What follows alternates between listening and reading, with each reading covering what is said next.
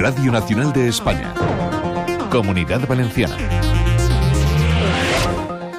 ¿Qué tal? Buenos días. Se cumple una semana del trágico incendio de Campanar, que causó 10 víctimas mortales y dejó sin casa a unas 400 personas. En estos días, la Generalitat y el Ayuntamiento de Valencia han dado una respuesta rápida para ayudar a los damnificados, que además han vivido una marea solidaria ciudadana para intentar aliviar su situación. La juez de guardia ha decretado libertad provisional para el hombre detenido como presunto autor de los incendios forestales ocurridos este mes en el Parque Natural de Saler, en Valencia. El presunto pirómano, recordamos, ya fue detenido el pasado 25 de octubre por hechos similares. En los deportes, el Valencia Vázquez se mide hoy a la Virtus de Bolonia en partido de Euroliga. En cuanto al tiempo, cielos poco nubosos, atención un día más al viento que puede soplar con rachas muy fuertes en Castellón. A esta hora, 10 grados en Valencia, 9 en Alicante y 11 en Castellón. Vamos a conocer más detalles.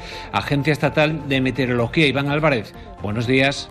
Buenos días. Hoy en la comunidad valenciana el viento sigue siendo uno de los principales protagonistas de la jornada ya que arreciará con rachas que pueden llegar a ser muy fuertes en la mitad norte pero que tenderán a remitir a últimas horas. En el resto también arreciará el viento pero de intensidad más moderada y en general en la comunidad predominará los intervalos nubosos sin esperar precipitaciones y con temperaturas que irán en ascenso más acusado en puntos del interior. Alcanzaremos los 21 grados de máxima en Valencia capital y los 19 en Alicante y en Castellón de la Plana. Es una información de la Agencia Estatal de Meteorología. Radio Nacional de España. Siete días han pasado desde que un infierno se desatara en el edificio de Campanar por un incendio que se propagó con gran rapidez por el fuerte viento y los materiales de la fachada. Un fuego que causó 10 muertos y dejó sin casa a 400 personas. En el siguiente reportaje, José Miragal repasa cómo se vivieron esos trágicos momentos.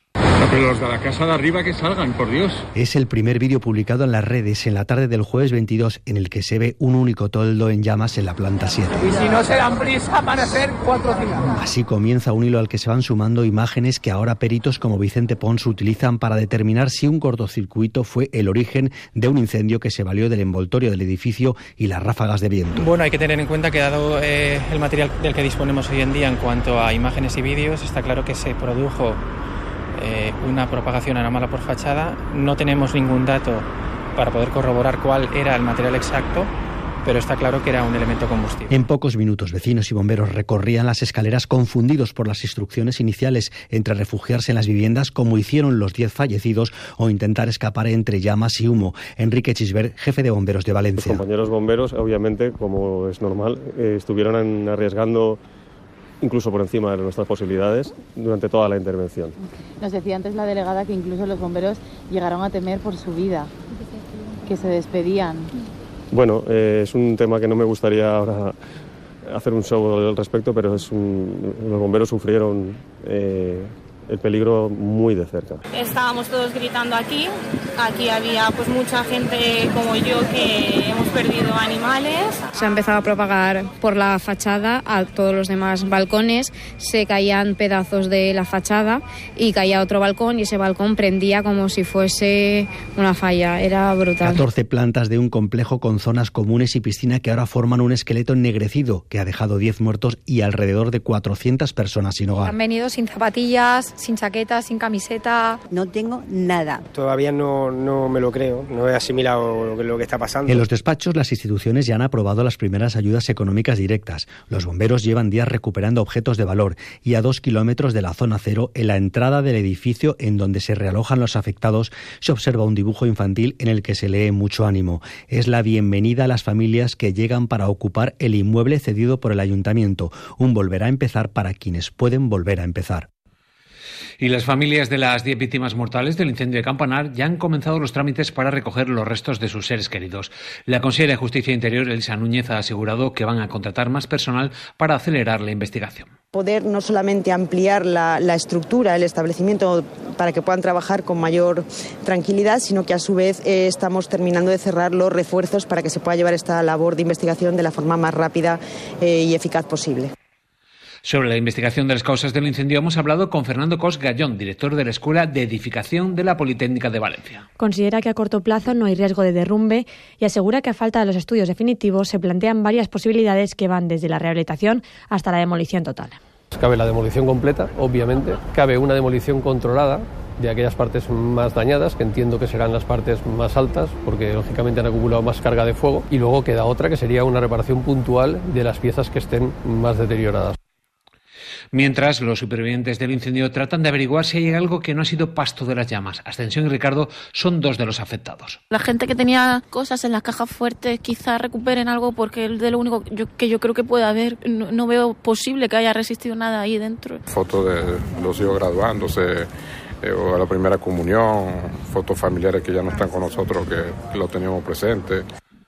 La Generalitat ha constituido una comisión de expertos en materia de seguridad de edificios para dar respuesta a las preocupaciones de los ciudadanos ante el incendio de Campanar, así como para escuchar recomendaciones y sugerencias de profesionales y técnicos. Las políticas para hacer frente a situaciones de emergencia, como el fuego de Campanar, centran hoy la sesión de control en la escorcha al presidente de la Generalitat, Carlos Mazón.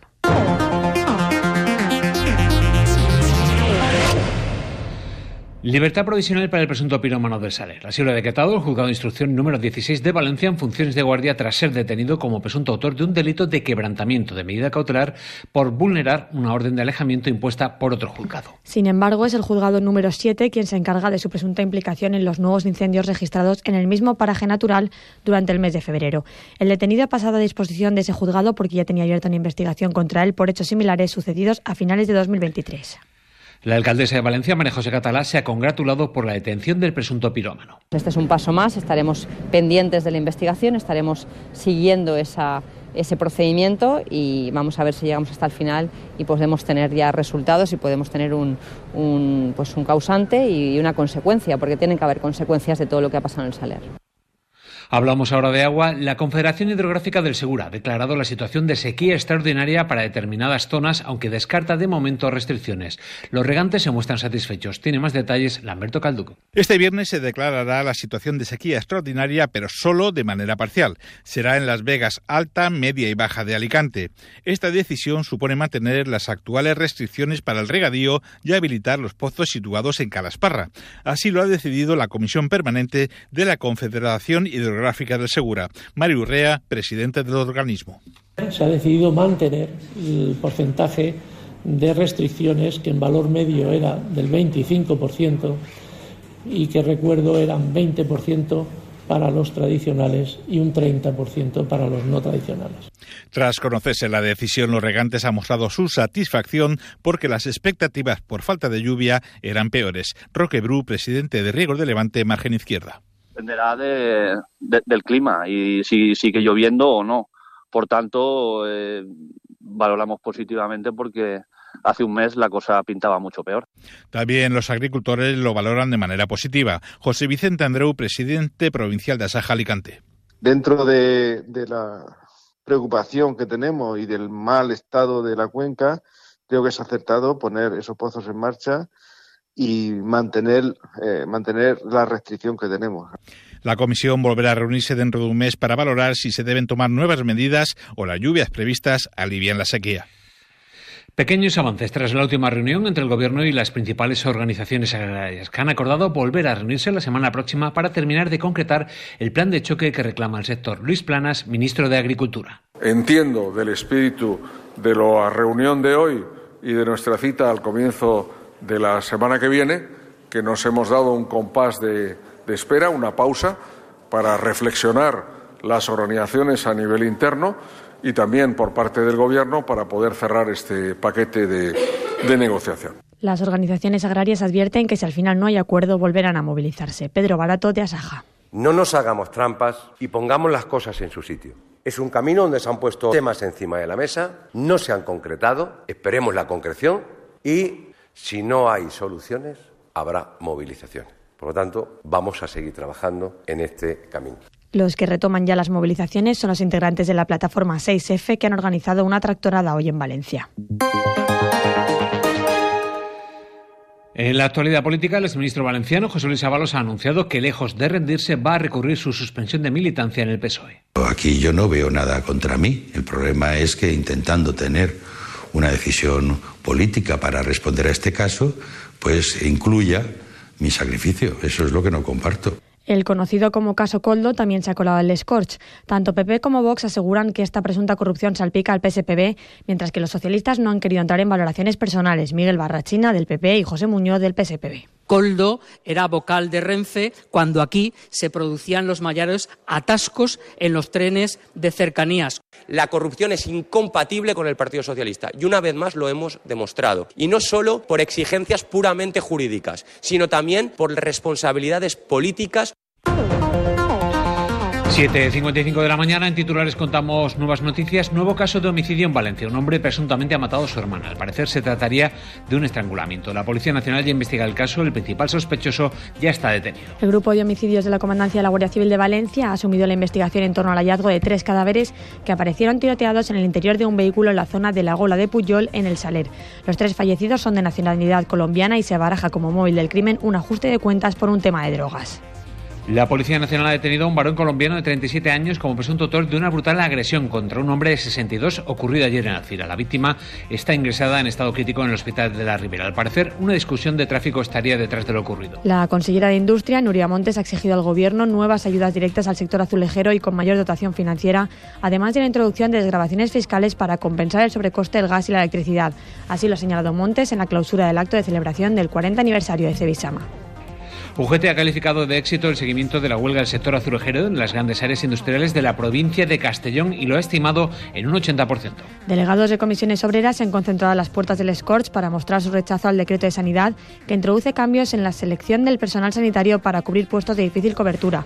Rosa Tienza, responsable de sanidad del sindicato.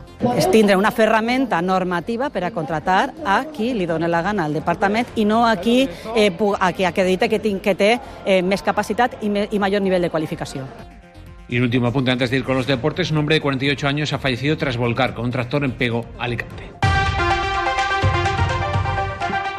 Deportes, comenzamos hablando de baloncesto. El Valencia Vázquez se mide esta tarde la Virtus de Bolonia, en el que va a ser su partido número 500 en competiciones europeas. El técnico Taron Charles Mumbrú ha calificado el encuentro de sorpresa, ya que dice no sabe en qué estado van a llegar sus jugadores a la cita. Un partido complicado desde, desde el punto de vista también de, de la mentalización. ¿no? Eh, aún no hemos hecho ningún, par, ningún entreno todos juntos. Eh, los que han estado en ventanas acaban de llegar. Eh, seguro, Virtus también, pero nosotros incluso va a haber algún jugador que va a ir directamente a Bolonia sin, sin, pasar ni por Valencia, sabiendo que es un partido un poco sorpresa por, por ver cómo, cómo somos capaces de, de coger eh, y recuperar todo lo nuestro lo antes posible.